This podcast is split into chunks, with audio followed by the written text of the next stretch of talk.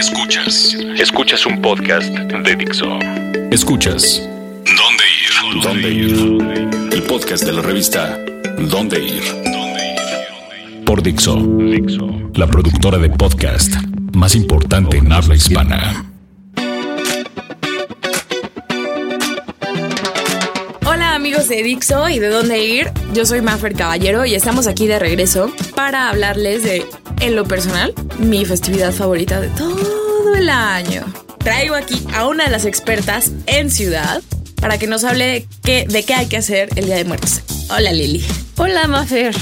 Y traigo a Mario porque él es apasionado de uno de los temas que van a estar sucediendo en el DF este fin de semana, que son súper importantes. La Fórmula 1, hablaremos de ello y todo lo que tenga que ver con tu festividad favorita, que es... Bueno, empezamos. Aquí a dónde. La revista más importante de la ciudad, más grande del mundo. El primer tema tenemos que tocarlo porque algunos de nosotros llevamos comiendo pan de muerto desde septiembre, cuando lo empezaron a vender en el Superama. Personalmente, yo soy de esas personas. No hay suficiente pan de muertos, pero les traemos sugerencias de en dónde está el mejor pan de muerto del DF. Uno de los mejores panes de muerto del DF es el de Amado. No sé qué piensan. Oh, sí, estoy y más de el relleno de nata. Está riquísimo. Pero también hay otro lugarcito que se llama Negro que hace un la pan súper, súper suave. No necesita nada más. El tradicional es suficiente. Ese está en la Juárez y Amado, ¿dónde está Lili? Amado, ¿dónde está? En la Condesa. Es tal vez noten un poco dispersas, escuchen un poco dispersas, pero es que venimos disfrazados y todo nuestro disfraz nos hace un poco difícil. ¿Tú de qué vienes disfrazada, Lili? Describe tu disfraz de Yo soy la reina de corazones. Tú, Mafer, ¿de qué vienes disfrazada? De psicópata, por eso no traigo disfraz. Los psicópatas De se ven como todos los demás. No, Ah, no, yo vengo de Chocani. Ay, Dios mío. Lili trae pegada una canción, de eso hablaremos. Pero bueno, regresando al pan de muerto, mi favorito definitivamente ha sido el de Amado. ¿A ti cuál te gustó, Mario? Ah, creo que también el de el de Amado, el de la es el de la nata, ¿no? Sí. Y a Mayito no le gusta la nata. Y a mí no me yo, yo era renuente a los panes con nata y ese me fue una fiesta en mi boca, fue delicioso. y no era necesario el chocolate, que bueno, desde mi punto de vista pan de muerto siempre va con un buen chocolate. Ay, es que pero también Ya es demasiado dulce. de chocolate y todo lo delicioso y sabroso que puede llegar a ser el pan de muerto. Oye, y para los que tienen gustos raros, hay un pan de muerto relleno de helado. ¿Dónde? En Don Paleto. Don Paleto es una heladería que está por Tacuba, por el metro Tacuba. Ok.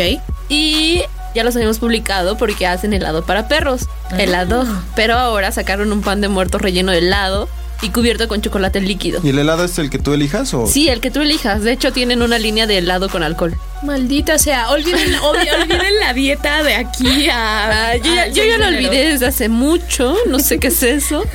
Pues sí, pero es que desde los chiles en nogada, pan de muerto, toda Navidad.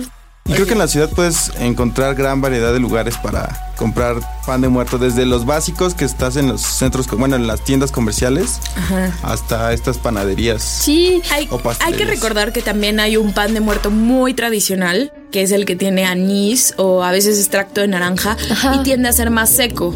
Yo como creo- el pan de feria. es Ajá, muy como el pan de feria. Ajá. Que ese es el tradicional, ¿no? Exacto. Eh, un buen lugar para el pan tradicional que la gente se forma y todo está en Coyoacán y se llama Pan de Zacatlán. Y de hecho es una panadería que es de Zacatlán de las Manzanas en Puebla. Pero aquí hacen ese pan muy al estilo pueblo, que no es un pan pasteloso, sino es un pan seco y pues más tradicional. Ok. Oye, pero además, bueno, ya hablamos de los panes tradicionales, de otras recetas, pero también hay otras formas de hacer pan de muerto, como en galleta o en cupcakes. Ok, la metacomida. Sí. Que Lili es fan, por Soy súper fan de eso, me encanta.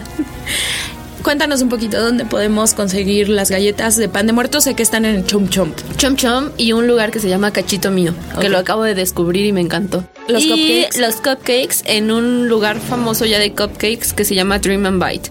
Ok. Tiene varias sucursales y la original está en Cuapa. Guapa, guapa. Y también creo que, bueno, no sé si por último, pero está la feria del chocolate y pan de muerto en Coyacán. Claro, un clásico. Para que lo aprovechen el fin de semana, vayan, se atasca horrible. Se atasca, hay que ir muy temprano. Pero vale la pena ir si, si están en la ciudad, si no se van de puente. Vayan, dense una vuelta por Coyo. Además de pan de muerto y chocolate, venden tamalitos, antojitos mexicanos. Y hablando de eso, una ofrenda que les queda muy cerca de eso, de otras actividades, Estoy hablando de la mega ofrenda que ponen en Ciudad Universitaria, que es una de varias, ¿cierto, Mario? Hay Exacto, la de Ciudad Universitaria es, digámoslo, una tradición. Eh, esta vez va a estar del 29 de octubre al 2 de noviembre y va a estar dedicada a los 200 años de la muerte de José María Morelos. Siempre la hacen temática y en este caso la hacen para para Morelos y Pavón. Eh, algunas son muy buenas, algunas decepcionan un poco, pero aún así son tantas que vas a encontrar una que te agrade. Y otra que también ponen es en el Zócalo. En el Zócalo. Esta, esta va a estar del... Ay, no les tengo bien la, fecha. Pero, van a, va a ser dedicada a las víctimas del 85 por el 30 aniversario. Va a ser como el, tema eje. E igual, hay diferentes opciones. De Ciudad Universitaria les doy como tip, vayan en transporte, porque si van en carro, la última vez creo que estaban llevando las de los carros. Y es horrible. Y pues en el Zócalo es súper fácil llegar en el metro. Creo que no hay que buscarle más. Creo que son dos muy buenas opciones. Y también hay otra en el Corredor Cultural Regina, que esa solo va a estar el primero de noviembre. O sea, el domingo. El mero día. Oye, ya que hablamos del centro, también hay otra que igual les gusta a los amantes de las bebidas espirituosas. Qué manera tan elegante de ponerlo. A los que nos gustan bueno, es el mezcal y el tequila. Es la mega ofrenda eh, de mezcal, tequila y pulque. Ok.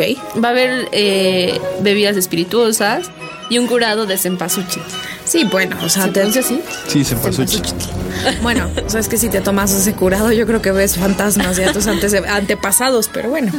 Esas son unas actividades, pero hay una que suena increíblemente tentador de no ser porque yo y las trajineras tenemos amargos recuerdos de, bueno, de bebidas espirituosas, pero estoy hablando de la puesta en escena de La Llorona en Xochimilco. Buenísimo. Tú ya fuiste, ¿verdad? Sí. Ya fui, pues todo inicia en la trajinera. Ah, qué raro. te dan cenita, hay antojitos, champurrado, café de olla y te llevan hasta... Eh, es en el embarcadero de Cuemanco. Ok.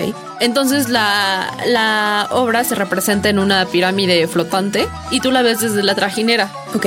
Tienen que llegar temprano para que no les toque hasta atrás y puedan disfrutar más la obra. Y básicamente es la historia de la Llorona, de cuando los conquistadores llegaron, eh, mataron al pueblo de la Llorona y ella, bueno, no les quiero contar al final, ya les voy a contar. Ay, sí, porque nadie aprendió la leyenda, la Llorona no existe. Bueno, pero ¿qué tips darías? Lleguen temprano y vayan temprano, Ajá, y repelente de mosquitos. Chan, chan, chan. Sí, me comieron. Pues sí, eres un muerta viviente. Ah. Eh, va a estar hasta el 22 de noviembre. Hay varias fechas, las pueden checar en dondeir.com. Y vamos a tener boletos. Bueno, esta parte ya se nos acabó, pero tenemos muchos planes de qué platicarles. Pero antes yo quiero enviar una canción que es mi favorita de esta banda. Es Yegua de los Babasónicos y vienen con una buena noticia porque van a abrir un venue nuevo que se llama Carpa Astros, que está en Tlalpan y, Por el metro Villa de Cortés. Exacto. Y van a abrir, a inaugurar este venue con Babasónicos el 6 de noviembre y también tenemos boletos. Yo sé que alguien como Esther, alguien va a querer esos boletos. Seguro, ya, ya, ya. Cuando escuche esto, ya te vi, ya, ya la vi parada junto a ti, estirando su manita. Sí, boletos. Pero también tenemos boletos para ustedes y esto es Yegua de Babasónicos. Algunas noches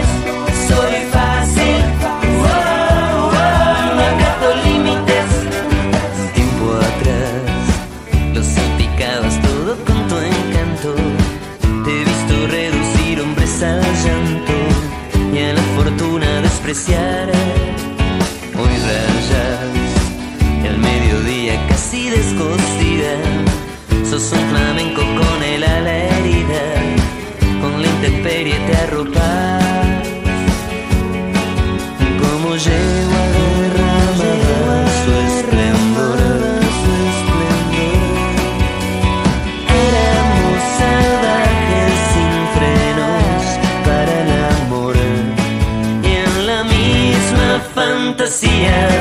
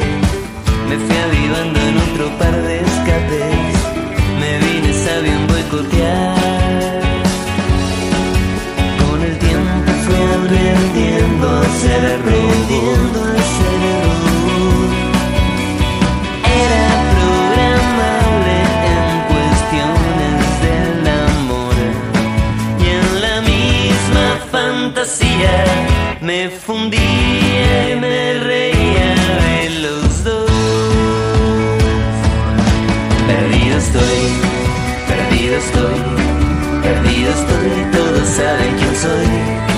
Perdido estoy, perdido estoy, perdido estoy, perdido.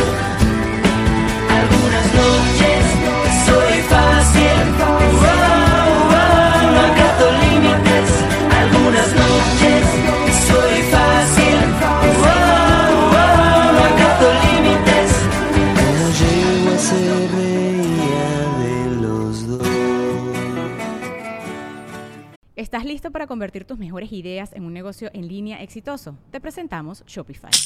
Tal vez no lo sabías, pero nuestro podcast More Than Mamis es un negocio y lo empezamos por supuesto para desahogarnos y hablar sobre la maternidad, no para convertirnos en expertas de ventas y del e-commerce. Así que sí, necesitábamos ayuda para vender nuestro merch y poner en marcha nuestra tienda. ¿Y cómo suena con Shopify? Llegó otra venta. Shopify es la plataforma de comercio que está revolucionando millones de negocios en todo el mundo. Ya seas un emprendedor desde tu casa o desde donde sea, Shopify es la única herramienta que necesitas para iniciar, administrar y hacer crecer tu negocio sin dificultades. Con Shopify puedo gestionar pedidos, envíos y pagos desde cualquier lugar, brindándote toda la información y estadísticas de tus ventas al detalle. Regístrate para un periodo de prueba con tan solo un dólar al mes en shopify.com barra sonoro, todo en minúsculas. Ve a shopify.com barra sonoro para llevar tu negocio al siguiente nivel. Shopify.com barra sonoro. Plan en corto. Plan en corto. ¿Qué hacer y dónde ir esta semana? Bueno, estamos de regreso y ahora les queremos platicar de algo que yo siempre he querido hacer, pero como que nunca había encontrado en dónde o quién lo pudiera hacer. Estoy hablando de el maquillaje de Katrina. Hace como dos años se puso muy de moda y como que lo empecé a odiar, pero luego lo empecé a amar otra vez. A mí me, encanta. Si me permiten la palabra, fue el mame de los disfraces de fiestas, de Halloween, de Día No, de pero Muertos. aparte, ¿sabes? Es un maquillaje y un disfraz más de Día de Muertos, más tradicional. Y además es súper bonito. Yo pienso que el fácil, el 80% del disfraz es el maquillaje. Sí, 100%. Ayer, eh, bueno, les tenemos un video en dondeir.com del maquillaje de una Catrina. Tardaron dos horas y media, pero quedó espectacular. Sí, la verdad quedó muy bien, pero me gusta también el significado que tiene la Catrina para la cultura mexicana, porque no necesariamente era algo de Día de Muertos per se. Fue Posada quien hizo un, ahora sí que una caricatura burlándose de los ricos y vistió a esta mujer, pues sí, muy Catrina y la puso como de calaca. Entonces el significado también es importante que sepamos cuál es. Y creo eso, que no está mal fusionar tradiciones. Si alguien quiere disfrazarse y celebrar Día de Muertos, no sé ustedes qué piensen, pero yo creo que es una buena idea de disfraz. Buenísimo, me encanta. Aparte, lo padre es que puedes usar un vestido que ya tengas, Exacto. un vestido de noche o algo como con encaje. Si no saben qué hacer con el vestido de novia o de quinceañera, sáquenlo del closet. Y por qué no sus florecitas que usan en la cabeza en los festivales de música también van a doc con el disfraz de Katrina. O pueden mandar a hacer una natural. Ayer en el en el maquillaje de Katrina que hicieron, Ajá. habían mandado a hacer la corona jamaica ¡Ay, qué con flores naturales y diamantitos. Lo malo es que se puede atraer abejas. Eso sí. Hay que pensarlo. Pero bueno, eh, la segunda cosa de la cual les queremos hacer énfasis que tienen que darse una vuelta, sabemos que queda un poco lejos, pero es en el Museo Dolores Olmedo. Van a tener muchísimas actividades y si ya tienen su disfraz de Catrina, creo que sería una buena idea que vayan y lo luzcan en un lugar divertido y bien. el Museo Dolores Olmedo, si no lo saben, está en Xochimilco. Dolores Olmedo era, ajá, era una persona que mm, le daba dinero a los grandes muralistas y era un amante de las artes. Y su casa es un lugar muy interesante y como que muy tétrico. Donó, donó su casa al pueblo mexicano para su disfrute, dice.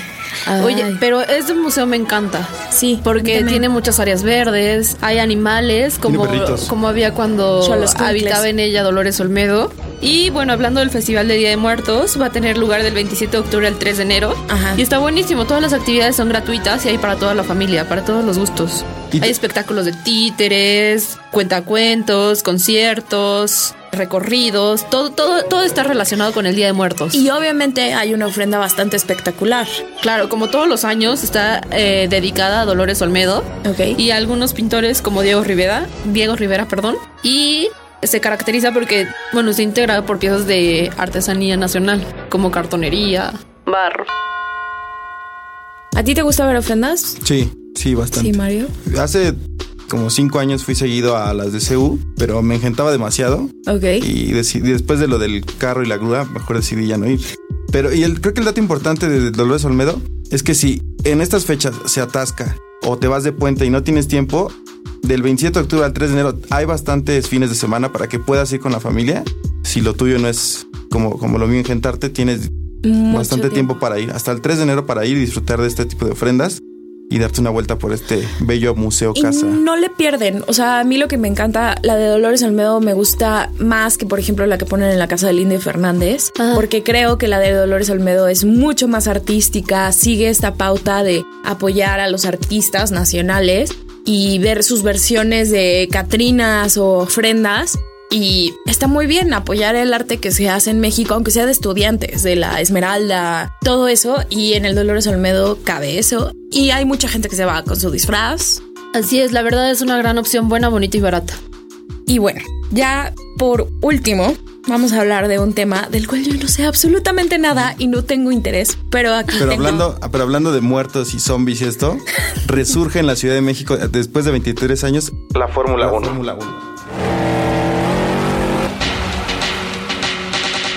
Es un evento internacional y que va a estar, todas las, las miradas del mundo van a estar en, en nuestro país para Y este. Ah, bueno, para nuestro país y ciudad.